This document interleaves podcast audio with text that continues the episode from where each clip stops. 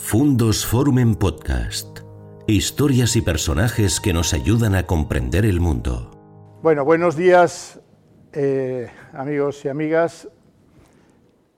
Mm, hoy hoy eh, eh, amanecí en Villafranca, cosa que no es, no es habitual en mí. no tengo esa suerte ¿no? de amanecer en Villafranca. Entonces me, iba a poner a hacer, repasar unas notas para la jornada que vamos a tener hoy, eh, y recordé una frase de, de Thoreau, eh, aquel hombre que era feliz eh, en una cabaña, que decía algo así como que pasear, caminar, es la actividad que mejor ordena el cuerpo y la mente. Entonces, era temprano, miré por la ventana, vi la falda de, de las montañas que rodean a Villafranca, dije, qué mejor que salir a caminar por Villafranca. Entonces, pensando en ordenar las notas para, esta sesión, eh, me puse una prenda de abrigo, hacía, hacía frío, era, muy temprano. Os diré que yo soy madrugador, me gusta acompasarme con, el sol. Cuando el, día madruga, cuando el día amanece, yo también amanezco, que no es poco. Eh, y mm, eh, salí a pasear primero por un tramo de carretera bastante horrible y luego encontré un caminito por la orilla de, eh, un campo de fútbol, un campo de deportes, eh, mm, el Esparta Villafranquino. El, equipo de Villafranca se llama el Esparta, eh, cosa que descubrí. Y encontré la, orilla del río que iba buscando, la orilla, del Burbia. Entonces iba dando vueltas a las palabras de de mi tocayo Valentín Cabero, eh, ilustre eh, geógrafo, pero sobre todo eh, un sabio profesor que hoy nos acompaña y a quien tendremos el gusto de escuchar luego, que ayer desde el Mirador de Corrión nos explicaba las claves del Bierzo y por qué este entorno, esta comarca, es tan privilegiada. Y va siguiendo la orilla del río mm, en dirección a, las montañas donde nace, por ese camino.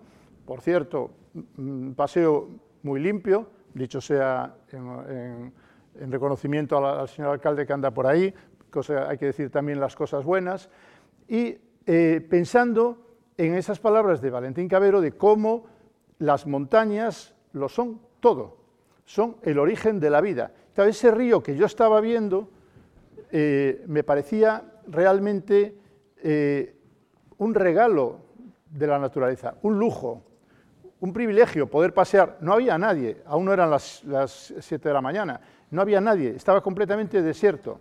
Eh, y con esas primeras luces me pareció eh, mm, un lujo gratis, que quizás sean los mejores lujos que nos podemos permitir, esos que no cuestan dinero, esos que nos regala la naturaleza.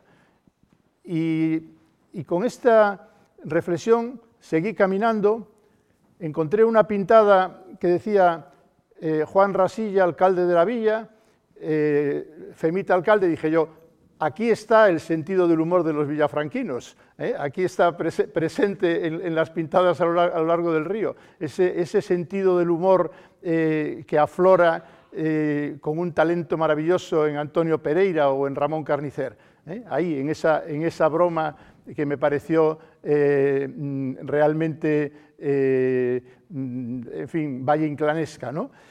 Continué caminando y todavía no había un, alma en la ciudad, hasta que me, crucé con una camioneta, un volquete de, la limpieza,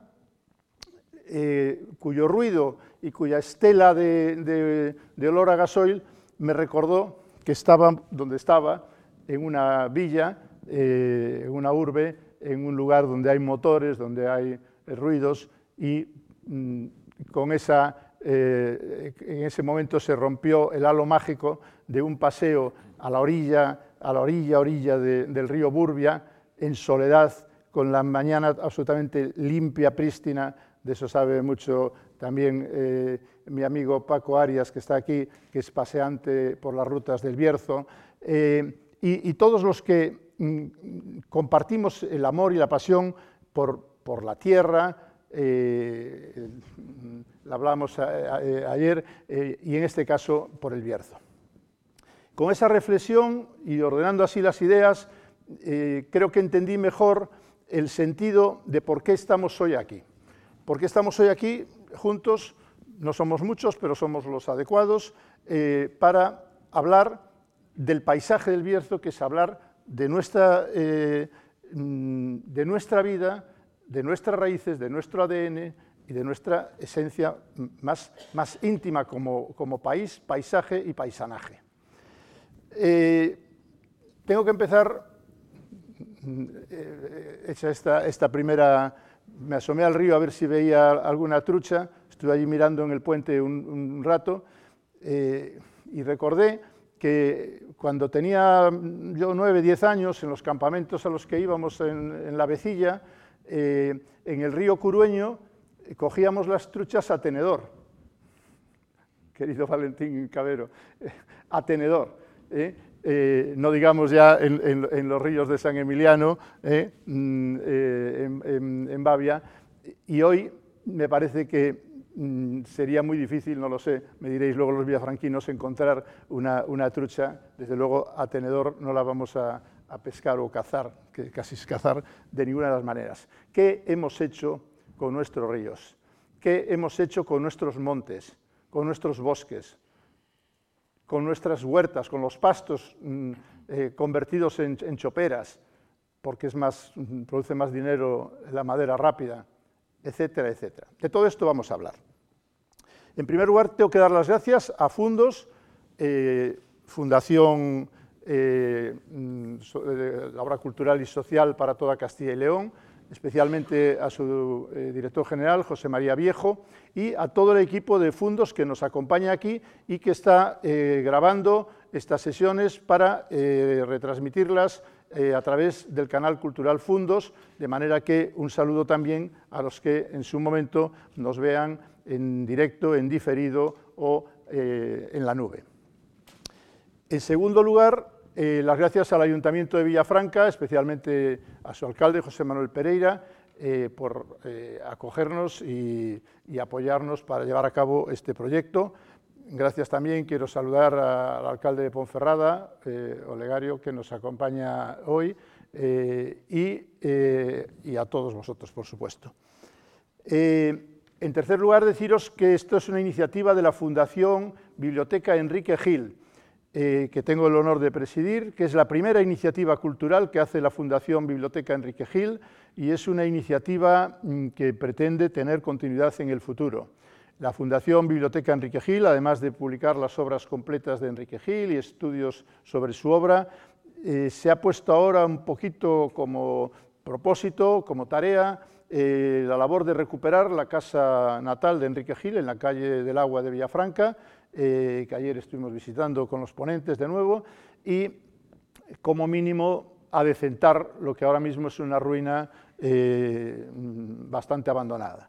Eh, a decentarla y convertirla en un lugar de referencia eh, cultural y, si las fuerzas eh, y las ayudas nos lo permiten, convertirla en breve en un jardín romántico, en un lugar de encuentro, de encuentro cultural, de encuentro poético, estético, romántico, por supuesto, y, para que también las parejas vayan allí a darse besos en los veladores que algún día habrá a la luz de la luna o como quieran.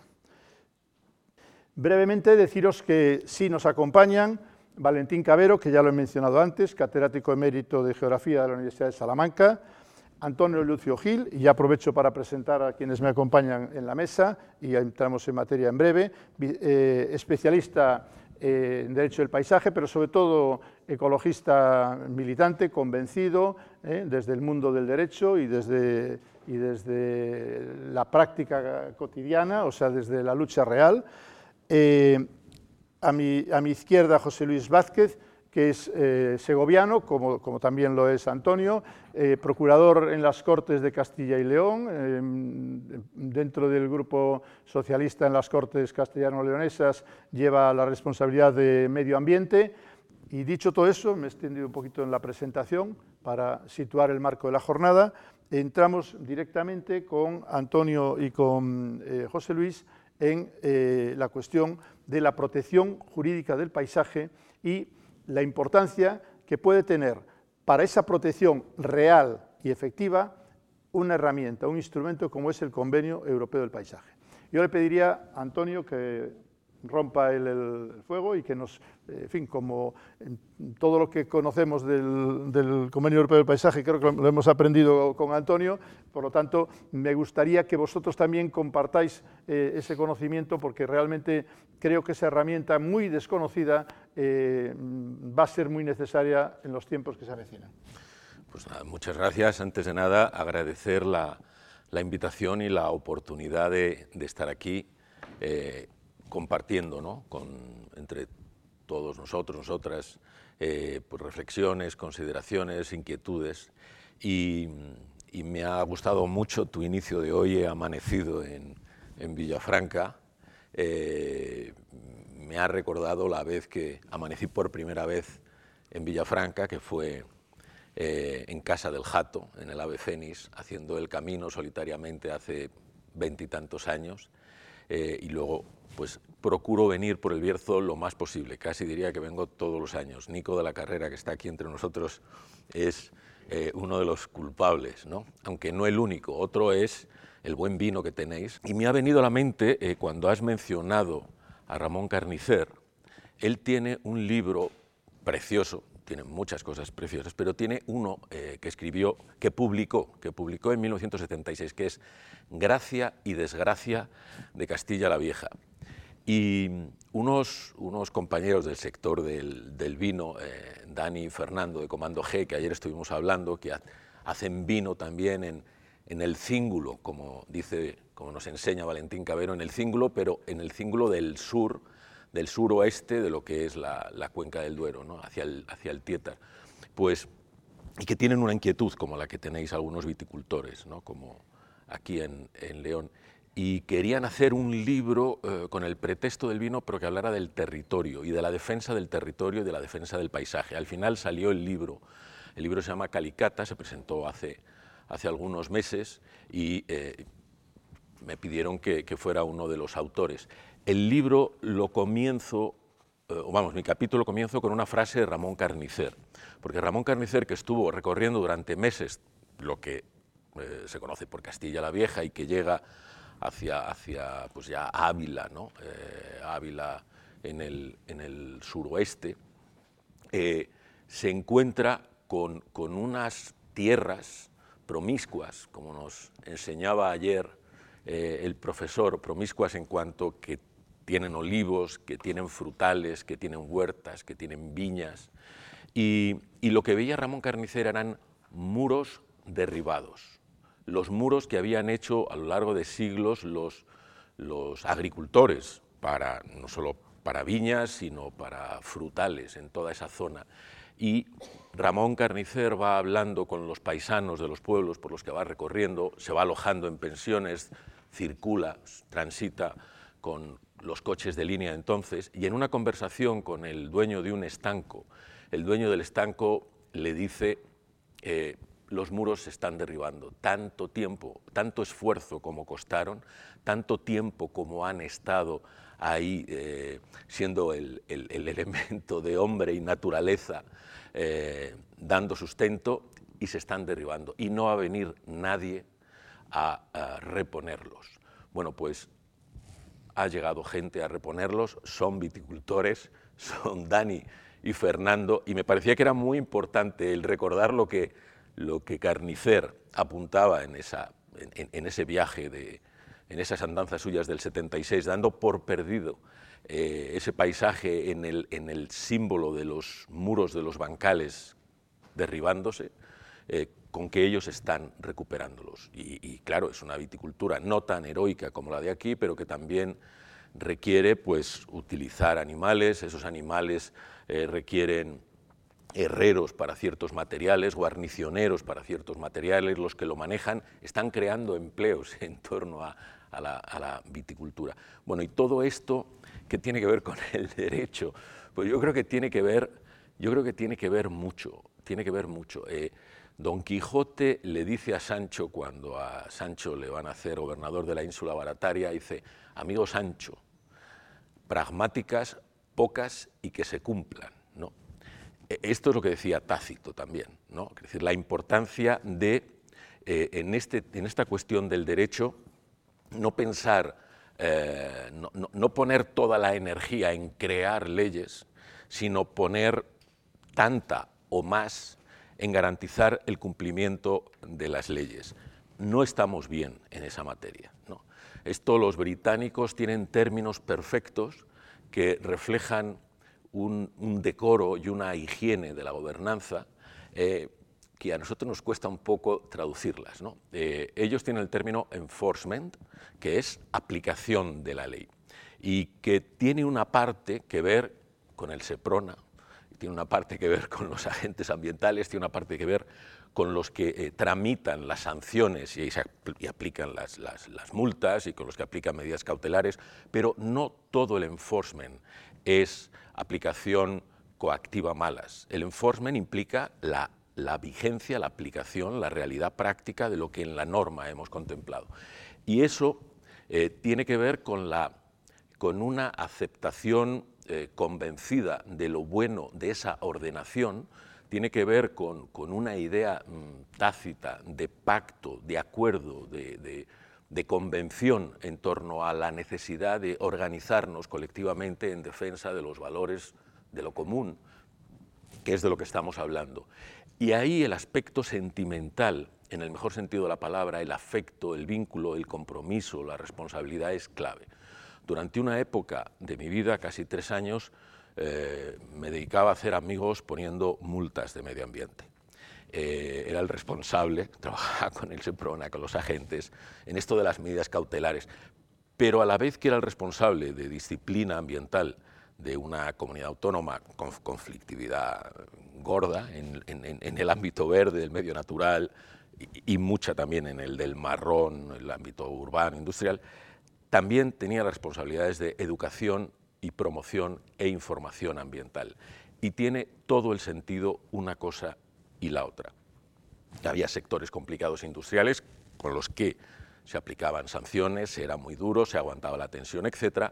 Pero con esos mismos sectores se establecían mesas de diálogo para ayudar, facilitar, convencer, con elementos racionales, pragmáticos, de ética utilitarista, pero también eh, a lo mejor esto no sucede tanto en los sectores empresariales, pero sí con la población en general, un sentido, eh, de, un sentido del afecto y de, y de la responsabilidad, no en términos utilitaristas, sino en términos de imperativo eh, categórico, de, sentido de la veneración y del respeto. ¿no? Aunque en esa intuición hay, en definitiva, a largo plazo y en términos de especie, una clave utilitarista de supervivencia. ¿no? Bueno, el caso es que el componente de educación le doy una importancia enorme para la aplicación de las normas y ahí entra el Convenio Europeo del Paisaje, que es un instrumento jurídico que se crea en el ámbito del Consejo de Europa, no de la Unión Europea, por tanto no es un derecho de aplicación directa, es un tratado internacional, es un tratado internacional generado en el ámbito europeo del Consejo de Europa y es un, eh, un tratado que tardó cinco años en elaborarse. Eh, esos cinco años fueron de una intensidad enorme, participaron mm, expertos de distintas eh, disciplinas, había suspicacias, dudas. Al final salió, es un convenio de muy pocos artículos, de muy pocos artículos, y lo que establece es un concepto jurídico de paisaje a efectos de ese convenio en el que viene a decir que es todo aquel territorio en sus elementos eh, originarios o aquello en lo que ha sido transformado por la interacción del hombre con la, naturaleza y dando una importancia muy grande a la percepción que de esos aspectos eh, naturales de ese territorio tiene la población local. Los instrumentos del convenio europeo son, yo diría, a grandes rasgos dos. Uno es una batería de, eh, de documentos o de output, ¿no? como se diría en el, ámbito inglés, o sea, de productos, eh, que no es una lista exhaustiva, sino que se da a modo ejemplo como planes de paisaje, catálogos, inventarios o elementos de este tipo, pero lo más importante es el procedimiento para llegar a ese resultado, a ese producto. Y el procedimiento es la conjunción del conocimiento del mundo académico, del mundo experto, con el conocimiento endógeno, con el conocimiento del entorno y con esa percepción que se tiene. Eh, la clave está en ese proceso, la clave está en el camino, ¿no? otra vez de nuevo Cervantes y el Quijote, que creo que algo tenía que ver con la eh, comarca, como hablábamos, como hablábamos ayer.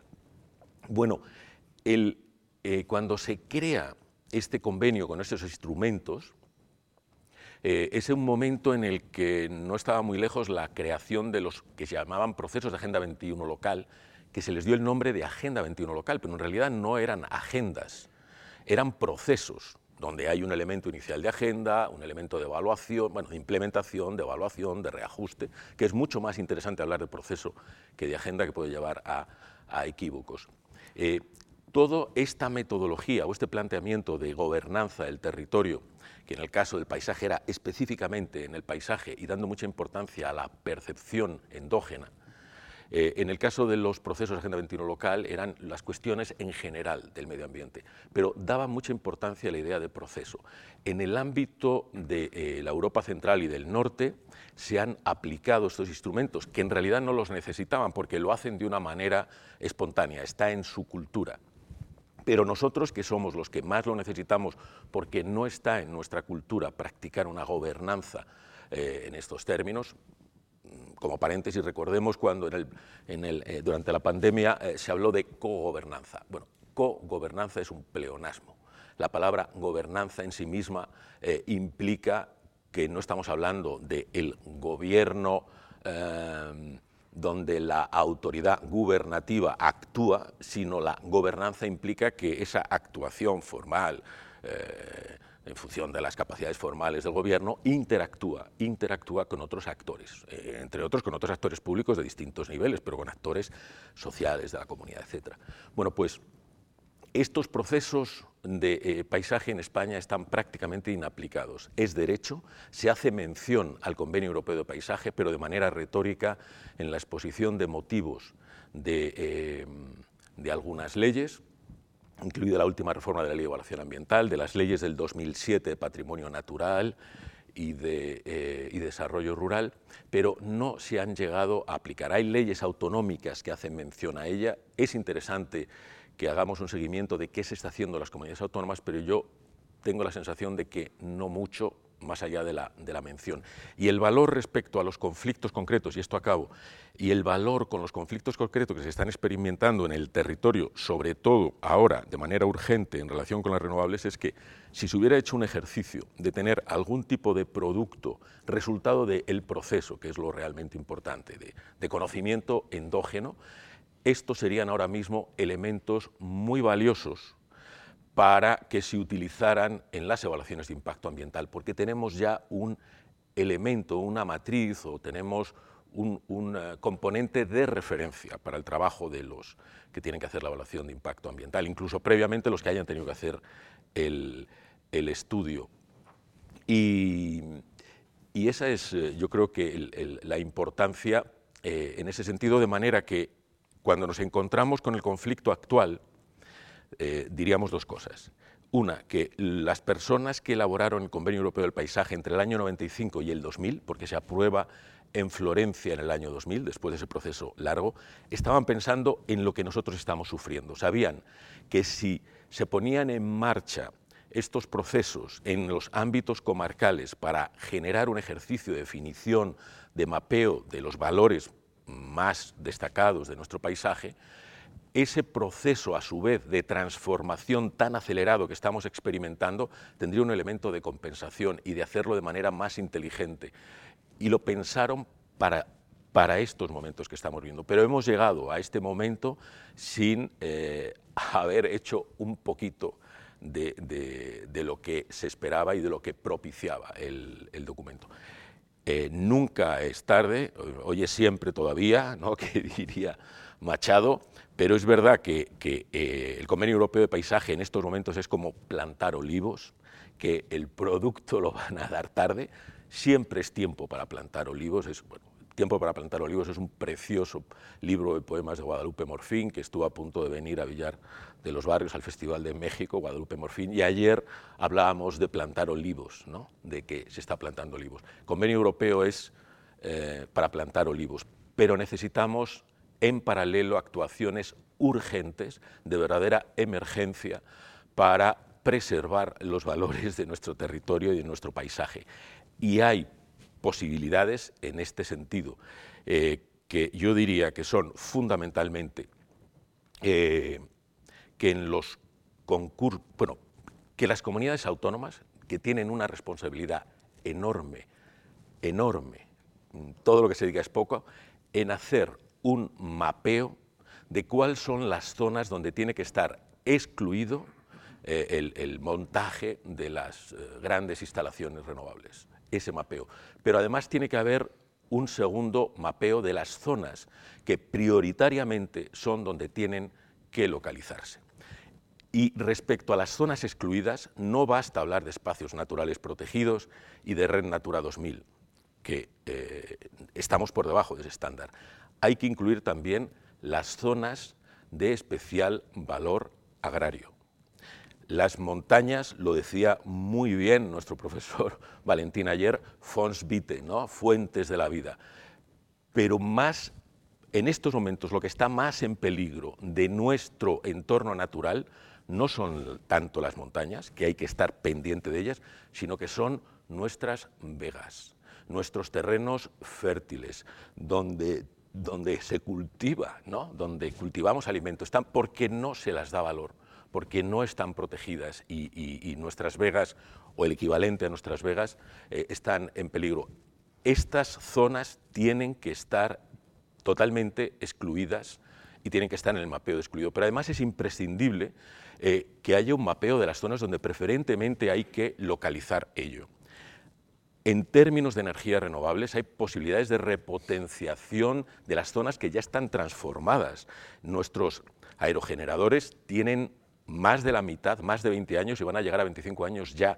Y, por tanto, es en esas mismas zonas donde hay que repotenciar. Hay que generar almacenaje. Y clave, y un gran aliado, es el autoconsumo y las comunidades energéticas. Eh, los concursos, las subastas eh, para localización deberían reservar un 20% de la, de la capacidad de acceso al nudo para las pequeñas explotaciones de autoconsumo. Quiero decir que hay elementos, eh, piezas jurídicas que pueden integrarse en el mecanismo para ayudar a preservar el territorio, porque entiendo que lo que todos estamos de acuerdo y lo que todos estamos comprometidos es en la senda del 1,5 grados y no más. Y no porque el 1,5 grados sea un objetivo político, no es un objetivo político, es un límite biofísico. Y eh, debemos, por tanto, avanzar en esa senda, pero protegiendo, conservando, respetando eh, nuestra eh, naturaleza, nuestro paisaje, nuestra biodiversidad, que es nuestra supervivencia.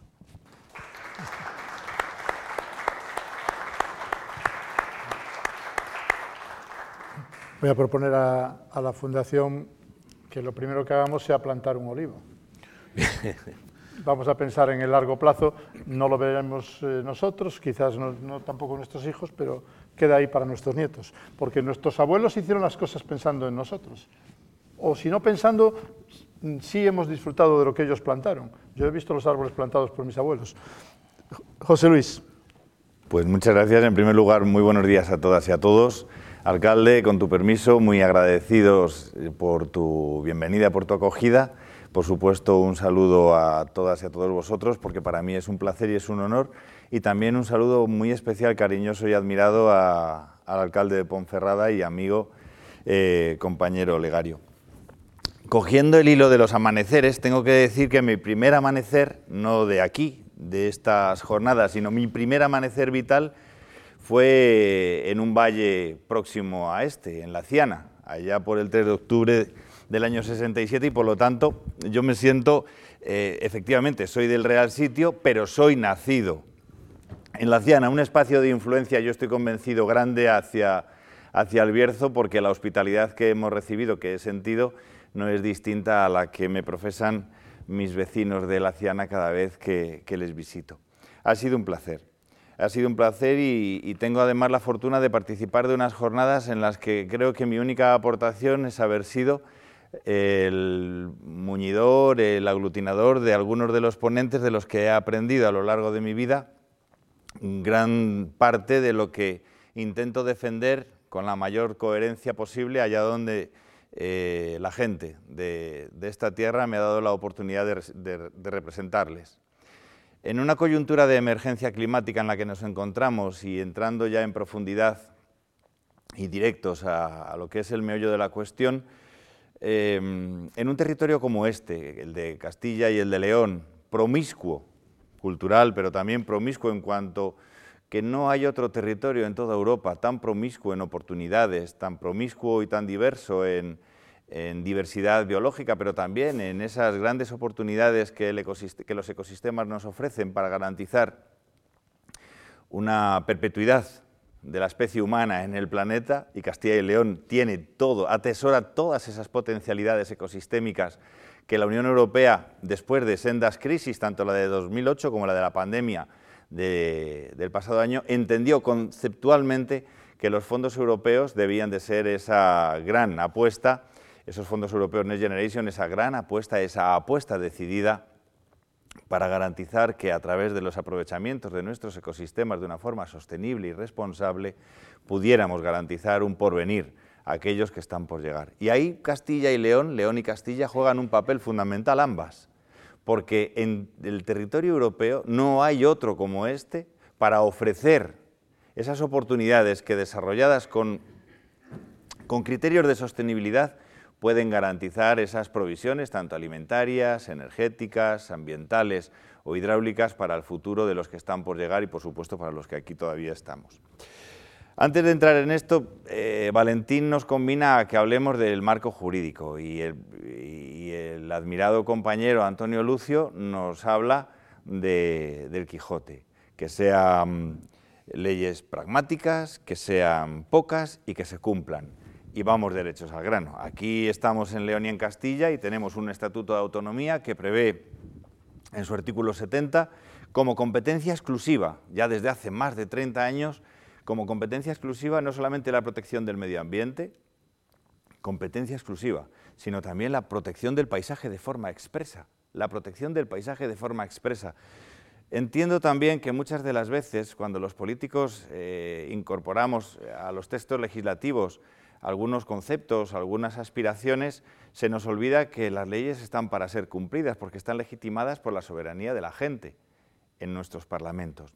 Pero es que a mayor abundamiento del incumplimiento de lo prevenido en el Estatuto nos encontramos que nuestro Parlamento Autonómico de León y de Castilla aprobó sendas leyes. La Ley de Patrimonio Natural en el año 2015, en donde en su artículo 19, también de forma expresa, previó de una forma visionaria, bueno, visionaria no tanto, porque ya, había, ya estábamos inmersos en las grandes tramas de eólicas de la corrupción que nos han proyectado a Castilla y a León de una forma vergonzante ante el resto del país, pero ya previó legislativamente en su artículo 19 que Castilla y León debería de dotarse de forma expresa de un catálogo de criterios que previeran el despliegue no solamente de, en este caso, las infraestructuras necesarias para la generación de energía a través de los recursos renovables, lo previó de forma expresa, artículo 19 os invito a que lo contrastéis, pero también previó otro de los dramas que estamos padeciendo por falta de regulación determinada,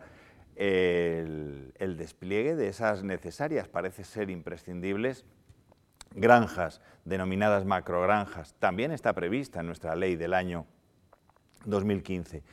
Desgraciadamente, después de ocho años, ese catálogo de criterios no está aprobado, no está desarrollado y nos encontramos inmersos en que una ley aprobada no está desarrollada y, por lo tanto, da pie a lo que estamos padeciendo. Pero es que había otro marco normativo, también aprobado con carácter previo, la Ley Agraria del año 2004.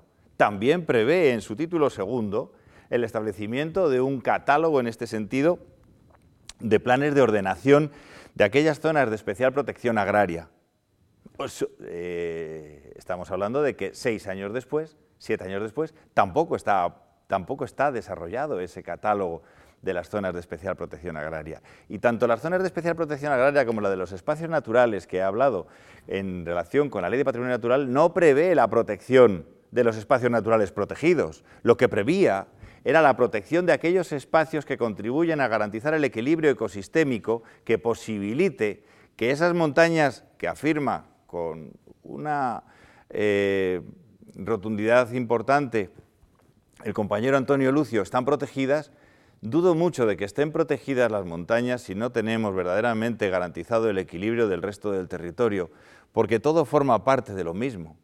En este momento no está corriendo peligro la tierra, lo que corre peligro es la persistencia nuestra en ella.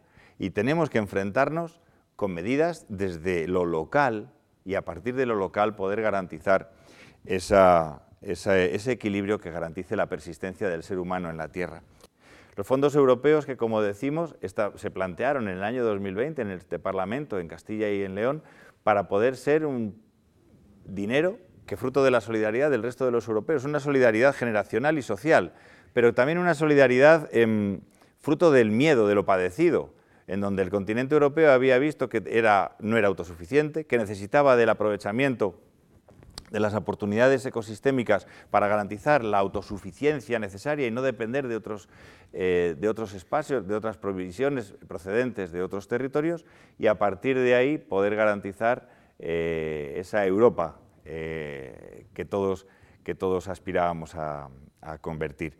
Lejos de eso, los fondos europeos no solo no se están aprovechando, sino que Castilla y León, que podría ser un territorio de de despliegue de lo que son las oportunidades en torno al autoconsumo, no se ha hecho, en torno a oportunidades que también se plantearon en el Parlamento Europeo a través de hacer de Castilla y León un centro de energía distribuida aprovechando los núcleos de población que convierten a Castilla y León en el territorio más vertebrado y mejor vertebrado en torno a sus ayuntamientos de toda Europa porque esa multiplicidad de asentamientos urbanos en el territorio, lejos de ser un lastre, que es lo que significa para los que representamos en política a nuestros ciudadanos y ciudadanas, lo convertiría en una auténtica oportunidad de vertebración para hacer eficiente esa gestión del territorio, pues tampoco se ha hecho, ni, ese centro de energía distribuida, ni ese aprovechamiento de los tejados para la creación de un centro también de generación de energía sostenible para a través de las comunidades energéticas también aprovechar esas oportunidades que brinda Castilla y León. Tenemos un plan forestal que sigue sin ser aprovechado cuando el, 52% de la superficie de los 95.000 kilómetros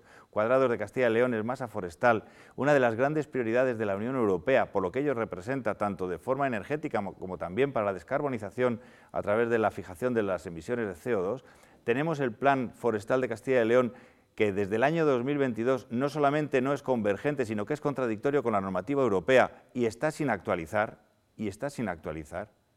Y tenemos también, desgraciadamente, como os he dicho antes, un incumplimiento fragante de las dos leyes que, de las que hemos hablado, en las que tanto incide ese despliegue de las renovables.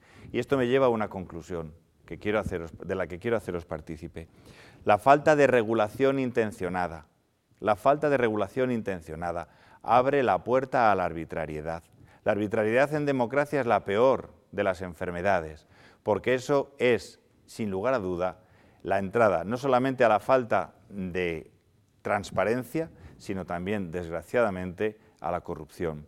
Si además de falta de regulación nos encontramos de que la Administración está desmantelada porque carece de los medios técnicos humanos necesarios y suficientes para el seguimiento y control de las leyes de las que estamos dotados. Si además no tenemos procesos de evaluación del desarrollo de las normativas de las que nos hemos dotado y además, y además nos encontramos a que somos ahora mismo un gran espacio de oportunidad para la codicia, estamos condenados desgraciadamente a si no damos un paso al frente para incitar a la participación de los colectivos, a que se cumplan las leyes, a que se desarrollen las leyes, porque es la última de las oportunidades en las que nos, en este momento estamos viviendo para los castellanos y los leoneses, pero también para el resto, de, para el resto del planeta. Y una última cuestión que no quería tampoco dejar de participar con todos vosotros, con independencia de lo que pudiéramos hablar más tarde. A lo largo de estos últimos años hemos ido viendo cómo, y ayer lo comentaba también con, los grandes personas con las que tengo la oportunidad de compartir hoy y de la que voy a seguir aprendiendo, profesor y el resto de compañeras y compañeros, comentábamos de la importancia que se da al cumplimiento de las leyes. Cuando los políticos entendemos que algo es importante, cuando entendemos que algo es importante, importante para la sociedad, adoptamos medidas. Se adoptó una medida contundente, que es el 155, para, para el asunto de Cataluña. Y era porque había una parte de la comunidad de nuestro país que entendía que no estaban cómodos con la actual situación. Frente a una emergencia climática en la que todos corremos riesgos, cuando las comunidades autónomas, en el caso de Castilla y León, no está ejerciendo una competencia constitucional como es la de la ordenación del territorio, que le compete, que le, además le obliga como corresponsable de garantizar esa perpetuidad, esa preservación de nuestro territorio, ¿no sería también, y es también un alegato, un, un clamor ante el Gobierno de España, que efectivamente ha hecho del PNIEC, del Plan Nacional Integrado de Energía y Clima, un objetivo, un objetivo cuantitativo frente a la Unión Europea, ante la Unión Europea. Pero claro, no puede ser Castilla y León el que provea con la práctica totalidad de esas previsiones de suministro energético renovable ante la Unión Europea a costa de nuestro futuro, de nuestro presente y de nuestro porvenir, de nuestro territorio. No puede ser que nuestra comunidad autónoma no ordene el despliegue de las energías renovables y se ampare en la mentira y se ampare también en esa cómoda desregulación que lleva, como siempre, desgraciadamente, a otras pautas indecorosas del comportamiento humano que desembocan en la corrupción. Por lo tanto, no hablo del 155 como hablábamos ayer, pero sí hablo de la corresponsabilidad que tiene también el Gobierno de España para hacer cumplir las competencias a aquellas comunidades autónomas que en dejación de las mismas están sometiendo a un grave riesgo a quienes habitamos en todo el país porque la falta de corresponsabilidad en el ejercicio competencial en materia de ordenación del territorio es bastante más trascendente que no solamente la referencia, que no la mera referencia a nuestro Estatuto de Autonomía, asumiendo desarrollarla. Por lo tanto, esa es mi aportación como sacianiego de nacimiento y como vecino de la granja y de Balsaín, del que me siento muy orgulloso, y ahora a intentar seguir aprendiendo de todas vosotras y vosotros para intentar ser lo más útil posible allá donde mis compañeras, mis compañeros y sobre todo mis vecinos me otorguen la oportunidad de estar y en la convicción de que tarde o temprano esta comunidad autónoma tendrá un consejero de medio ambiente a la altura de su gente, a la altura de los retos que tiene nuestra tierra y a la altura de, por supuesto, ese, ese futuro que merece también Castilla y que merece, Castilla, que merece León. Por lo tanto, a vuestra disposición para cualquier duda.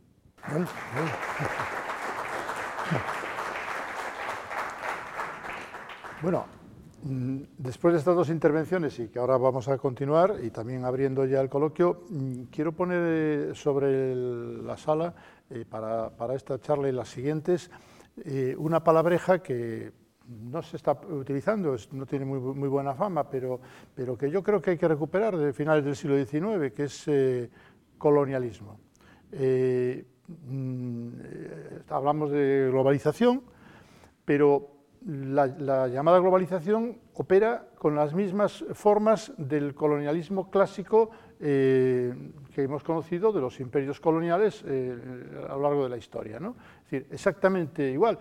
Antes la metrópoli podía estar en, Valladolid en la época de Felipe II o en, Londres o, donde estuviera ¿eh? para respecto a la India y ahora la metrópoli está, por ejemplo, en, Sao Paulo, ¿eh? sede de la multinacional Votorantim Cosmos, ¿eh? que tiene en el Bierzo desde hace 30 eh, años una planta tóxica. O está en, Noruega, en la sede del gobierno italiano, noruego, donde StarCraft, compañía estatal, decide que le viene bien mm, plantar 200 molinos eólicos en Trabadelo ¿eh? en Pereje, y porque le viene bien a sus cuentas. No, no le pregunta a los bercianos si nos viene bien o no. ¿eh? Y siempre habrá algún berciano, como, como, ocurría en las colonias clásicas, dispuesto a inmolarse en favor del, del colonizador. O la sede de la metrópoli está en Italia, en manos del gobierno de la señora Meloni, ¿eh? mm, que es la dueña y propietaria de Endesa, después del pase misí, pase misá, que le hicieron los gobiernos eh, que la vendieron y la enajenaron eh, para nuestra desgracia. ¿eh? y quedándonos sin una, sin una, empresa estatal que los italianos rápidamente convirtieron en, su empresa estatal. Y que, por supuesto, la señora Meloni va a colonizar a través de Endesa lo que le venga en gana para sus intereses. Eh, eh, y, la sede de la, metrópoli está pues, en algún lugar donde se ha decidido que España sea la mayor potencia regasificadora, ¿eh? que es lo más antisostenible y antiecológico que nos podamos imaginar, y resulta que somos la, regasificadora de, de Europa. eso sí, a costa por ejemplo, en el puerto de, Ferrol, ¿eh? de, toda la ría de Ferrol, donde eh, hizo aquella eh, barbaridad de la planta regasificadora reganosa que está allí. y entonces, esa colonización casi invisible que no, que no vemos, ¿eh? tan invisible como la, de, como, como la que nos coloniza con Google o con, o con, ahora con el GPChat, con todo lo demás, está operando y no somos dueños de nuestro territorio. No somos dueños, no somos soberanos desde el punto de vista, perdón por el mitin, pero eh, eh, me apoyo en, vuestros discursos, ya no España, ni, el Bierzo, ni, ninguno de nosotros somos soberanos energéticamente, porque nos niegan la oportunidad de la, comunidad. O sea, tenemos que pelearnos, pero o sea, yo estoy en la pelea con Emilio de la Calzada ayudándome y con Elena también, que están lo mismo, para ser autosuficiente energéticamente y desengancharme de, Fenosa después de 50 años pagando el recibo de Fenosa. Y, estoy a punto de conseguirlo, pero a base de un sacrificio personal, sin ningún tipo de de, educación para esa, para esa, tarea que decías tú, eh, Antonio, sin ningún tipo de, de, ayuda, porque tenía que estar eso ya en los colegios incorporado. No somos eh, mm, eh, autónomos o soberanos alimentariamente, no. El, Bierzo, vamos, ¿alguno tenemos la más mínima duda de que en el Bierzo podríamos tener autonomía alimentaria? La podríamos tener, vamos, sin ninguna duda. Y, no, dice Valentín Cabero que no, o sí. Eh, y seríamos excedentarios, desde luego, en pimientos, en patatas y en huerta y en frutas, y lo somos, de hecho, ¿no? Eh, pero no, eh, estamos proveyendo de, luz, como ya hizo MSP, como ya hizo Fenosa o, Endesa, ¿a quién? A, la metrópoli, Madrid.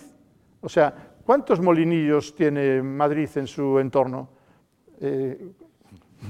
Claro, ¿por qué tenemos que nosotros producir la energía? Eh? Eh, ¿Quién daba las cifras? Estabas tú eh, ayer las cifras, no sé si las puedes recordar. Es decir, Castilla y León, y el Bierzo en concreto, va a producir el doble de energía de la que necesita Castilla y León. ¿Pero por qué? ¿Por qué tenemos que ser productores si eso es un disparate? Es lo más insostenible que hay, trasladar la energía de aquí a Francia. ¿Por qué tenemos que mandar energía a Francia?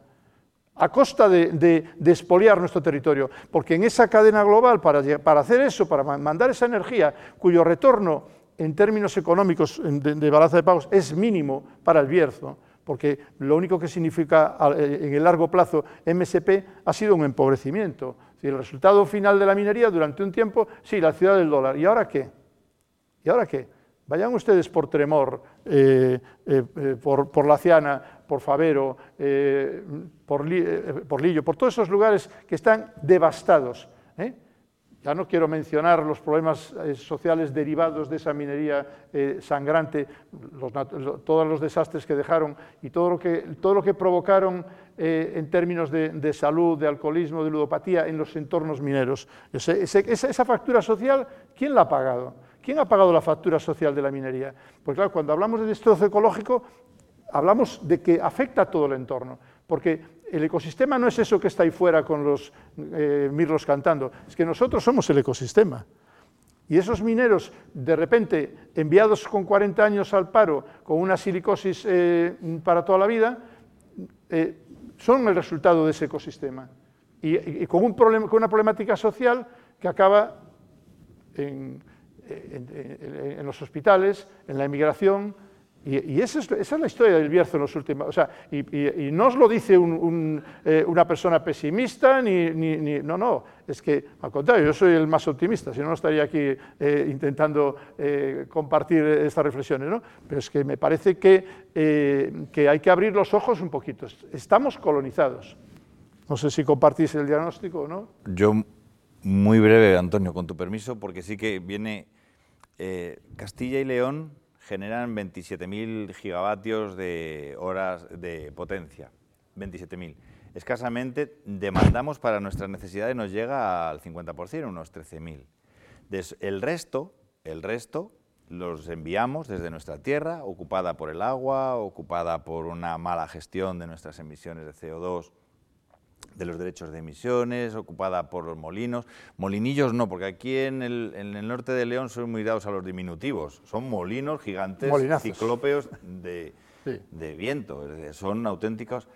Pues bien, propuestas como que eh, se estableciera una moratoria de tres meses para ese despliegue de las renovables, en tanto no se establecieran los criterios que determinaran dónde sí y dónde no, qué espacios deben de estar preservados, cómo compatibilizar esas dos prioridades de la Unión Europea que están en el mismo rango, tanto la protección de la diversidad biológica y del paisaje como el despliegue de las renovables para la transformación de, nuestras, de nuestros sistemas productivos, se plantearon también esa moratoria de tres meses, se planteó que durante los tres meses se llevara a cabo, se podría plantear que los tres meses se llevara a cabo el desarrollo de ese catálogo y que por supuesto se estableciera una fiscalidad, una fiscalidad para esa energía excedentaria que enviamos a otros lugares para que de esa eh, tasa fiscal pudiéramos garantizar, no a través vía subvención, sino a través de nuestra propia producción de energía, que a otros lugares enviamos para la creación de, riqueza, que no solamente crea riqueza, sino que nos arranca nuestro más valioso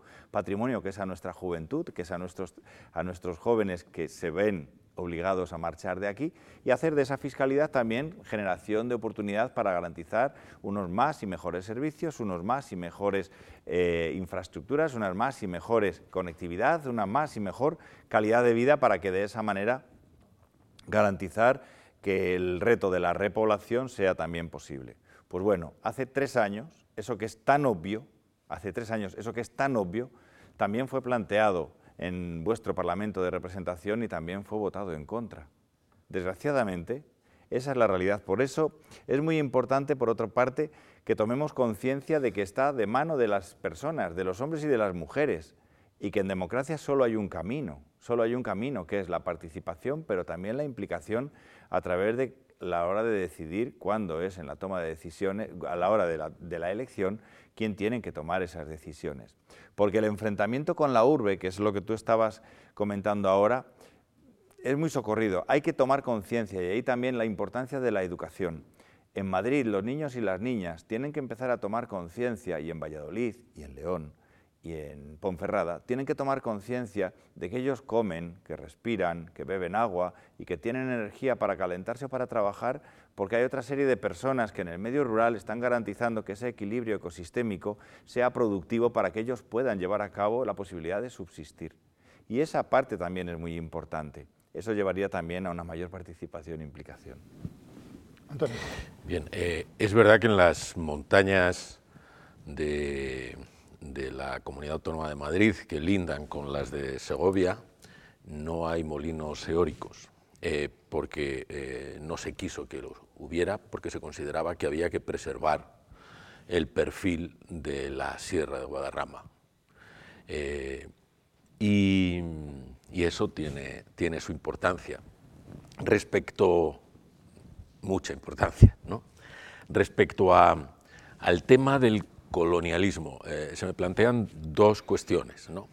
Eh, empiezo quizá por, la, mm, por una que es de tipo cultural, filosófico y que vuelvo un poco a, ciertas costumbres de higiene en la gobernanza eh, que tenemos ejemplos en el mundo anglosajón.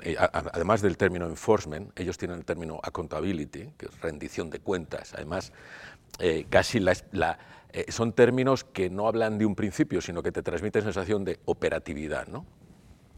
Y, en el ámbito anglosajón yo tuve una, una experiencia muy interesante eh, cuando se hicieron los Juegos Olímpicos de Londres. Estaba allí, tenía que ver con las cuestiones ambientales y de Juegos Olímpicos y estaba viviendo allí. Y, el proyecto de Londres, como pasa con este tipo de proyectos que parecen de Estado en los que tiene que haber mucha urgencia y mucha aceleración, como estamos ahora viviendo con el tema de las renovables, pues eh, había, parecía que nadie podía criticar los Juegos Olímpicos de Londres porque eras un antipatriota, ¿no? Había ahí una especie como de chantajes, autochantajes muy interesantes que darían con mucho, mucho juego. Eh, el caso es que ganan los Juegos, les dan los juegos a ellos, Londres, y tienen siete eh, años para aplicarlo.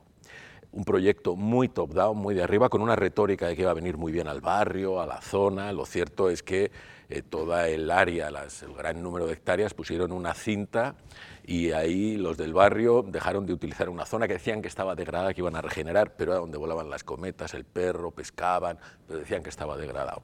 Eh, decían que iba a ser muy bueno para la economía, pero lo cierto es que el proyecto grande iba a poner un centro, un mall, y eh, que se iba a cargar todo el comercio local y se lo acabó cargando en gran medida el comercio. O sea, que se hacen discursos a lo grande. Pero y, yo estaba allí muy de cerca leyendo a algunos profesores de planificación urbana que eran críticos, que escribían en algunos medios, académicos, y, di con un, me encontré con un libro muy bonito que se llama El arte de la disidencia o el arte del disidente, donde escribían varios de los que eran críticos con el proyecto patriótico ¿no? de Estado. ¿no? De Estado. Eh, y di con uno de los autores, con el coordinador. Acabé dando, a través de alguien de Madrid, bueno, estos, estos triangulamientos que se producen. ¿no? Y me quedo con él a tomar unas cervezas y digo, oye, qué interesante vuestro libro, ¿no? Eh, y qué interesante, vengo siguiendo, comparto con vosotros ese sentido crítico.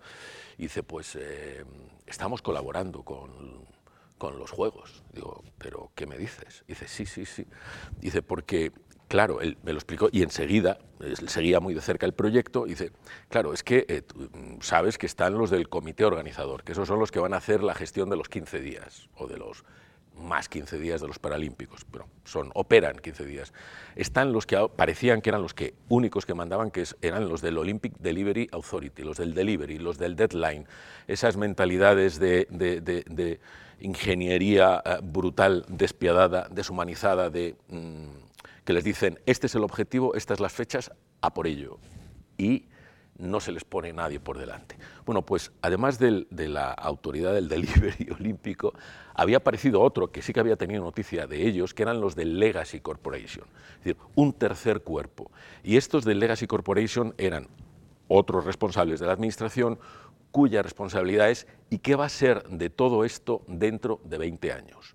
El éxito, es verdad que la comunicación y la propaganda y los juegos chinescos de sombras van a tratar de hacer creer que cuando se apague el fuego del pebetero, ello, esto haya sido un éxito. Bueno, es una sombra, un juego de sombras. Lo importante es cuando lleguemos al 2022, 28, 32, qué ha sido del proyecto podemos pensar en Cartujas, en Barcelona, en, eh, por eso las ciudades europeas y por movimientos ciudadanos no están queriendo acoger eh, ser sede de grandes eventos deportivos y se están yendo a países emergentes tipo eh, Qatar, etc. ¿no? porque la ciudadanía tiene mucho que decir. El caso es que el Legacy Corporation lo, que, lo primero que hizo cuando se constituyó fue ir a ver a los del arte de la disidencia y decirles, oye, tenéis razón en todo Queremos trabajar con vosotros para ver cómo reconstruimos, recomponemos las cosas. Estaban pensando en plantar olivos. Eh, las renovables en España en estos momentos están en manos de los del delivery. Les han dicho, a por ello, brutalmente, sin estándar de gobernanza, sin procedimientos, sin compensaciones, etc. Necesitamos el Legacy Corporation. Eh, y es algo, me parecía interesante eh, compartir con vosotros eh, eh, el filósofo Habermas, eh, ya desde finales de los 70, habla de algo que es fundamental y que tiene que ver también con esto, y utiliza el término colonización. Y, y dice, los objetivos sistémicos están colonizando el mundo de la vida.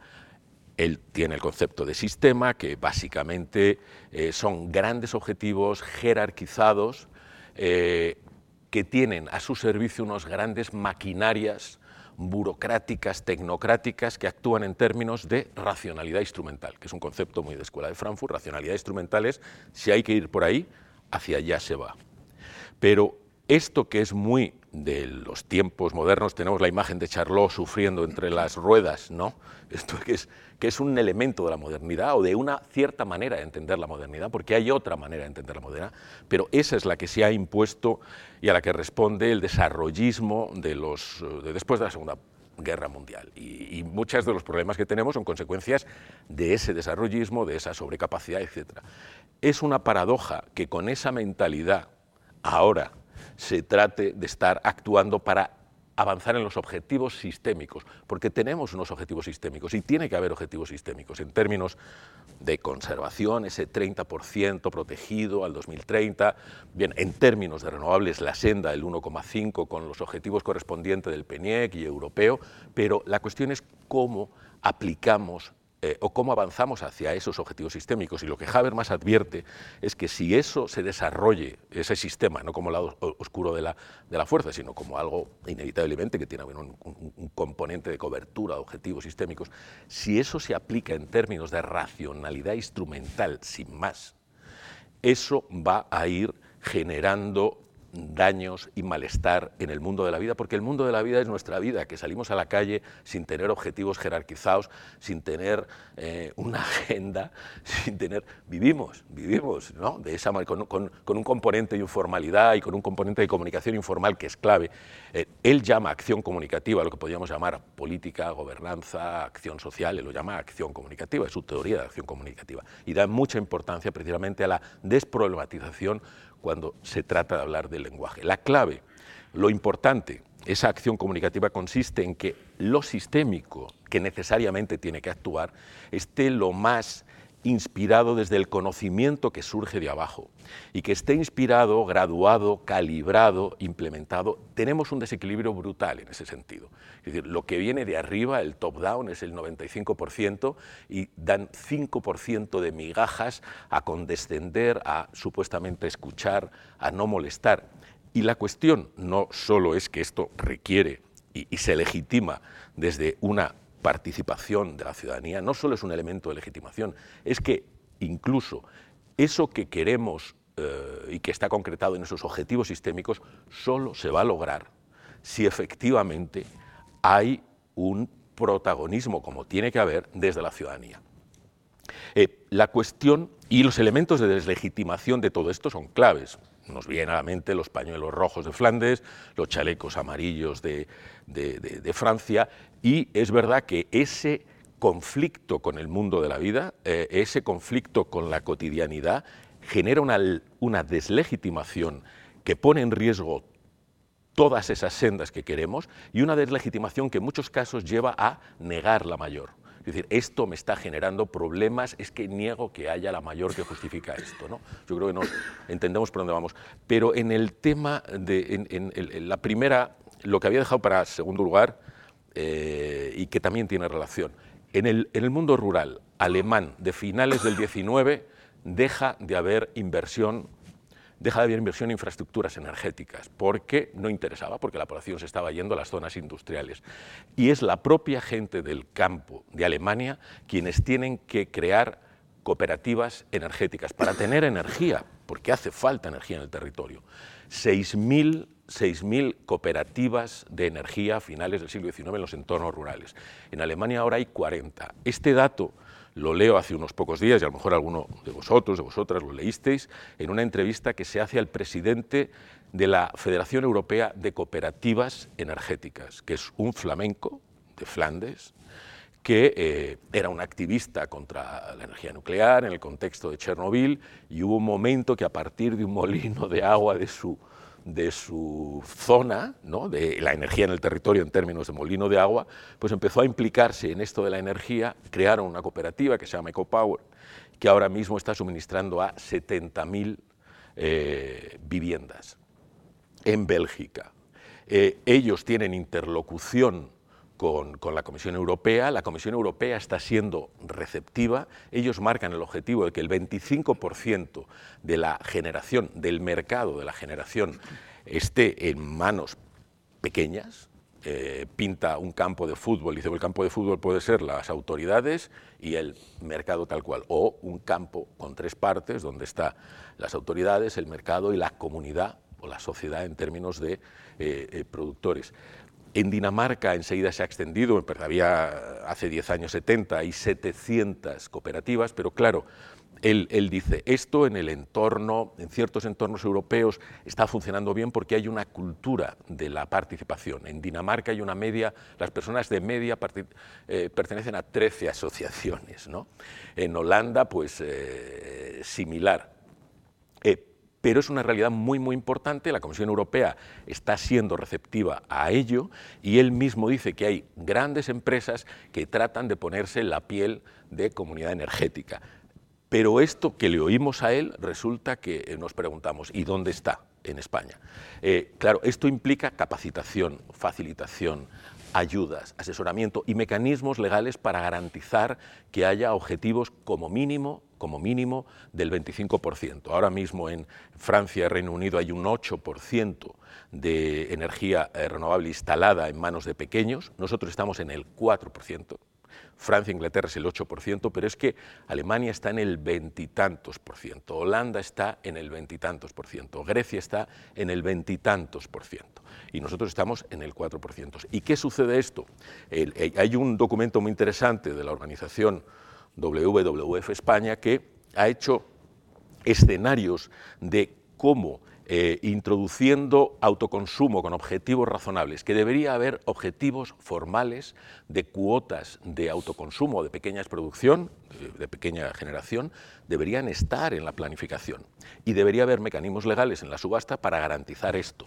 Y además esto sí que acelera la implantación, porque la integración en el territorio de las pequeñas piezas encajan en el mosaico. Ayer en el Valle, con el profesor, veíamos el Valle y todos tenemos la imagen de que la inteligencia colectiva que el paisaje expresa lo que, lo que nos muestra es el encaje en el mosaico de distintas piezas productivas. Bueno, pues esto sí que permitiría una aceleración y esto sí que habría que, facilitarlo, pero los, los datos del informe de WWF sobre energías renovables compatibles con naturaleza personas, senda 1,5 grados, eh, dan, os dan una idea. El, objetivo del 2030 del PENIEC, cubriendo un 74% del sistema eléctrico con fuentes renovables eh, y llegando a 90 eh, gigavatios de potencia instalada, o sea, añadir más de 50 a lo que ahora tenemos, implica eh, una ocupación del 2,7% del territorio nacional, 1.330.000 hectáreas.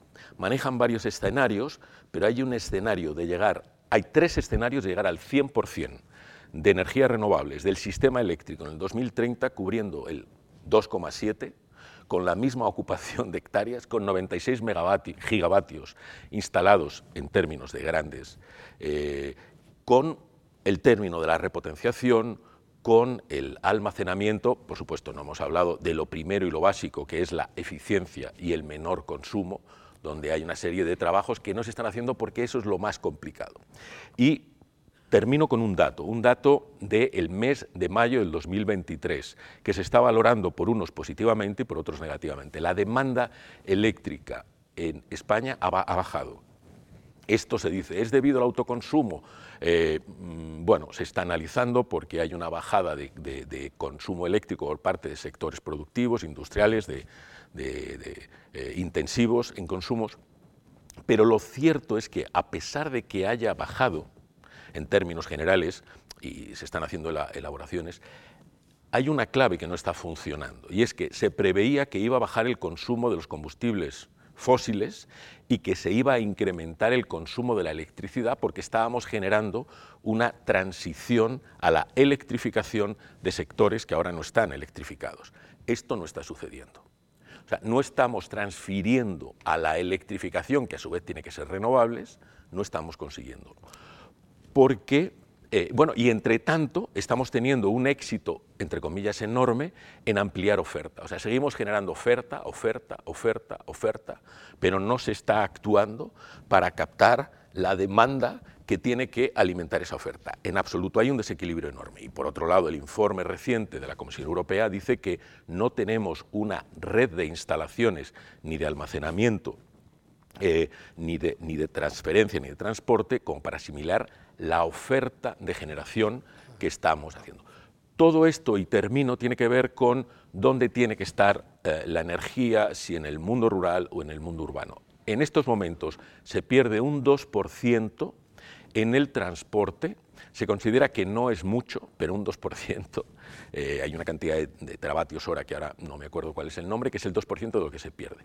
Lo que, está, lo que se supone que estaba claro es que eh, la transición energética implicaba pasar de un sistema centralizado de nucleares y térmicas, con unos con alimentados una cosa y otra, a un sistema lo más distribuido posible. Y lo más distribuido posible porque tiene una serie de ventajas en términos de eficiencia, porque las pérdidas se minimizan. Parece que eso se ha olvidado completamente. y desde luego los entornos que consumen y que demandan tienen que tener integrados en su territorio mucha más generación, y eh, no se puede asumir un planteamiento de eh, consumidores energéticos que se desentienden de tener en proximidad la mayor eh, capacidad instalada, porque se supone que hay otros territorios que tienen que tener toda esa capacidad para alimentarlos, despreocupándose del impacto que tiene en el desarrollo de esos territorios. Por supuesto que hay mentalidades, y ayer lo hablábamos, y hay mentalidades, cito al profesor Edward Glasser, que tiene mucha influencia en, el profesor de Harvard, que tiene su gran libro eh, en términos de fama, El triunfo de las ciudades, hay una mentalidad que puede responder a lo de Edward Glasser y otros que consideran que la lógica lleva a que la población se concentre en las ciudades porque la ciudad es la solución a los problemas sociales y que el resto del territorio tiene que servir a las ciudades. Pero esto entiendo que es una aberración porque en términos de valores, de valores, creo que tenemos entre todos en España el, compromiso y el pacto, eh, casi diría, de, naturaleza constitucional, de eh, darle una importancia máxima, preservar, conservar y comprometernos en la defensa de nuestros territorios vivos. Y por tanto, pues eh, se descarta absolutamente un planteamiento de eh, entorno rural generador de energía y entornos urbanos consumidores de energía. esto hay que reequilibrarlo y recordar las cooperativas energéticas, porque es verdad que a nadie le gusta tener un molino a la puerta de su casa, pero si tiene que haber un molino, que sea nuestro. Bueno, pues eh, yo creo que con esa reflexión de, Antonio, si tiene que haber un molino, por lo menos que sea nuestro, que no sea de estar eh, de la Noruega o de, la, o de, Meloni. Eh, bien, me habéis hecho muy fácil la, la tarea de moderador. Gracias a los espectadores que nos hayan seguido en canal Fundos Forum y continuamos. Gracias por escuchar Fundos Forum en podcast. Tenemos muchas más historias y personajes que descubrir juntos.